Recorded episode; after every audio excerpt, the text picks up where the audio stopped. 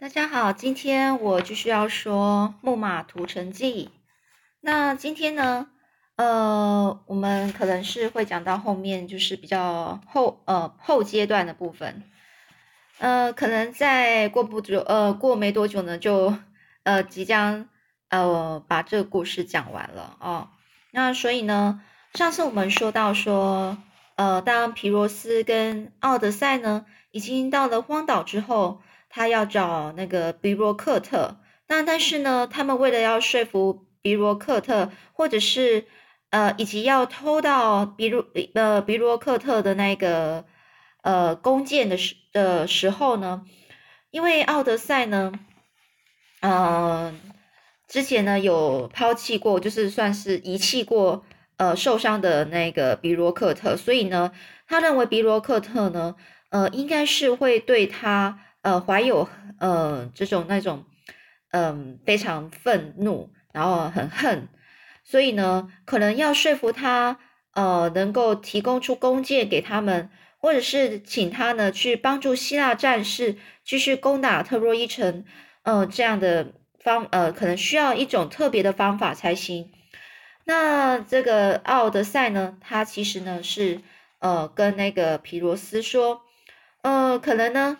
我们不能用一般就是用呃单打独斗的方式，或者我们必须可能要用一种用诡计才可以，才可以去把他的神功给偷出来。但是呢，皮罗斯他不喜欢这个方法，因为他觉得就是带有一点欺骗的动作。所以呢，他在这时候呢，呃，因为呢，奥德赛呢其实是一直说服他说。呃，你不用这个方法的话，我们根本没办法拿到赫秋利的神功啊！所以呢，所以就是这时候呢，到底皮罗斯会怎么做呢？奥德赛又会怎么说服皮罗斯呢？那今天我们要继续说了，经过奥德赛他的苦心苦口婆心的劝告，他希望呢，就是皮罗斯能够就是以呃那种诡计的方式。以智谋，哎，说说说好听是智谋啊，但是其实是是用一点诈骗术来得到了这个神功。那皮罗斯呢，总算是勉强同意了奥德赛的计划。奥德赛呢，随即赶快躲了起来。不久呢，比罗克特呢，真的回来了。他一见到皮罗斯就很激动，问说：“年轻人，你是谁？你是从哪里来的？我看你的妆。”看你的打扮，很像是希腊人呢，你是吗？皮罗斯按照方才奥德赛教他的方式呢，他就这样回答比罗克，呃，比罗克特，他说：“是的，我是希腊人。”而且他开始生气的咒骂所有希腊将领，尤其尤其是奥德赛，说：“这个他到了大老远的把他找来打仗，却不肯将他父亲亚吉利生前的武器还给他。”简直是欺负侮辱他到了极点。总之呢，他现在也不想理那些可恶的家伙，只想赶快回家。皮罗斯继续说：“而且我的水手们都累了，所以上岸了休息一下。”这时候呢，比罗克特就说着：“啊，英勇的亚吉利的儿子啊，很显然的，那些家伙对不起你呀，正如同他们对不起我一样，尤其是那可恶的奥德赛。”我知道是他趁我熟睡的时候把我遗弃在这里的。当我惊醒的时候，正好看到他坐着小船匆匆的逃走。唉，他们实在是太残忍了，竟然把我一个人孤独的留在这里。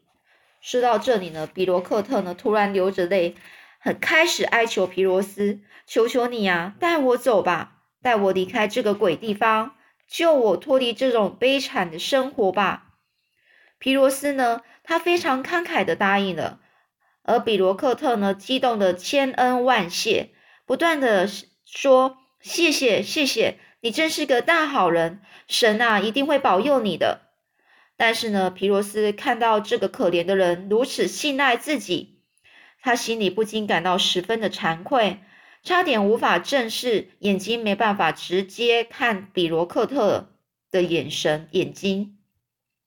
就在这个时候呢，一个士兵呢突然跑进来报告说，看到有一艘希腊船舰正朝着这里慢慢的呃，就是开过来，还说呢，奥德赛和迪奥美德斯呢就在上面，好像是要来俘虏一个叫做比罗克特的人。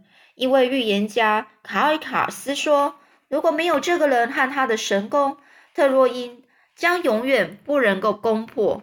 这当然是奥德赛所导演的一场戏，而比罗克特哪里会想得到呢？他果然立刻就上当了。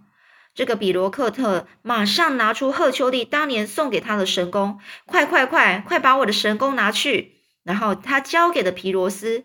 他说：“我的能力不足，请你帮我保管这副神弓吧。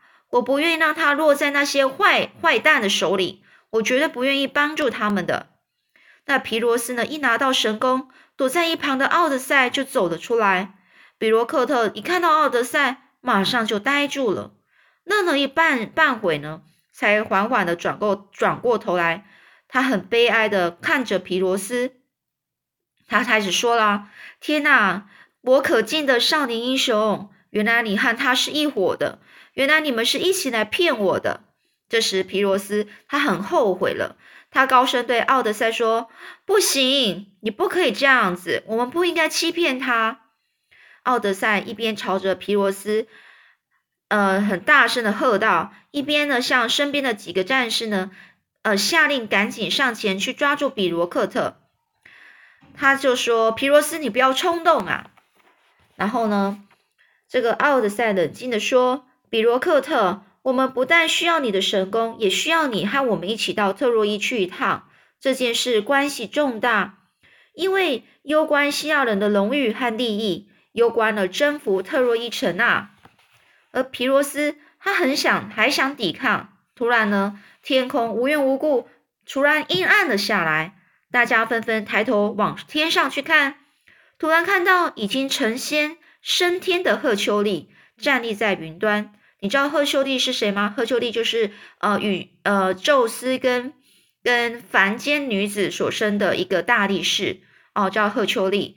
所以呢，这个赫丘利其实变成神仙了，他就站在云端对他的老朋友说：“比罗克特啊，我特意亲口来告诉你，你应该立刻带着神功到特洛伊去，只要你去了。”折磨困扰你将近十年的创伤将奇迹般的奇迹般的愈合，而当你的健康恢复之后，神将指派你去杀死帕里斯，消灭这次战争的祸首，让你得到光荣的名声。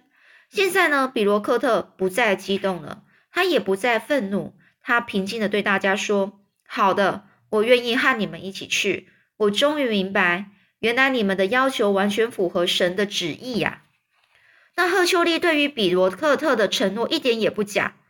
才回到特洛伊海岸的第一天，这个比罗克特他的伤伤呢就不药而愈了。不药而愈就是没有呃因为药物治疗而就痊愈了。众人呢在这个诧异之余，就是大家都很惊讶啦，匆匆充呃纷纷充满感激和骄傲的说：“奇迹啊，这真是一个奇迹。”可见神还是站在我们这一边的。而亚加梦龙走到比罗克特的面前，握住他的手，说：“我的朋友，请原谅我们一时糊涂，将你遗弃在这渺无人烟的荒岛上。那其实也是神意呀，请你不要再怨恨我们了。再怎么说，我们都已经为这件事受够了处罚。现在，请先收下我们所献给你的礼物：七个特洛伊女人，二十匹马。”十二个三角祭坛，然后住在我的屋子里。从现在开始，你将得到和国王一样的尊崇地位。而比罗克特和气的回答说：“我的朋友，我现在都明白了，我并不怨恨。何况我知道每一个高贵的人都是很有度量的。现在让我们早点去睡吧。对于战斗的人来说，睡眠总是比饮食要来的重要。”第二天呢，比罗克特。果真参加了战斗，虽然他已经离开战场这么多年多年呐，作战的技巧却一点也不生疏，一上场就锐不可挡，锐不可挡，就好像有了神力，砍伤了无数特洛伊人。帕里斯注意到他强大的杀伤力，举着弓，冒险向他奔过来，跑过来的意思。很迅速向他射了一个箭，但是没有射中。比罗克特立马上拉开了他的神弓，准备回射。这个比罗克特他怒吼着说：“帕里斯，你这个害人精，你的死期到了！”嗖的一声，神箭准确射中了帕里斯的小腹。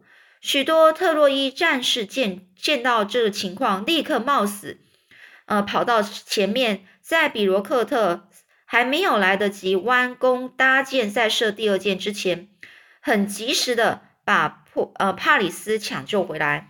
但是赫丘赫丘利的神箭是有毒的。战斗持续进行，直到天黑，特洛伊人才退回城里，希腊人也退回到船舰上。帕里斯痛苦万分，不断的哀嚎。由于箭深入了脏脏腑，就是已经呃很深的深到他的内脏的地方，所以箭头上的毒已经造成伤口发黑溃烂，并且情况仍然不断的在恶化。那一些医生呢，都束手束手无策。在令人难以忍受的剧痛中，帕里斯忽然想起一个。非常遥远又古老的神谕，神谕就是神的预言吧。一旦他面临死亡阴影的时候，只有当年被他遗弃的妻子奥伊诺尼能够挽救他的生命。帕里斯，他他有气无力的吩咐手下说：“快把我抬抬到伊德山去，去找奥伊诺尼，就是当时当时候他的第一任妻子。”而他的妻子看到帕里斯如此凄惨，然后又狼狈的突然造访，尽管他很难过，却一点也不意外。他早知道会有这么一天的。帕里斯哭着说：“你看我这副惨样，请你不要再恨我了吧？那其实也是命运女神的安排呀。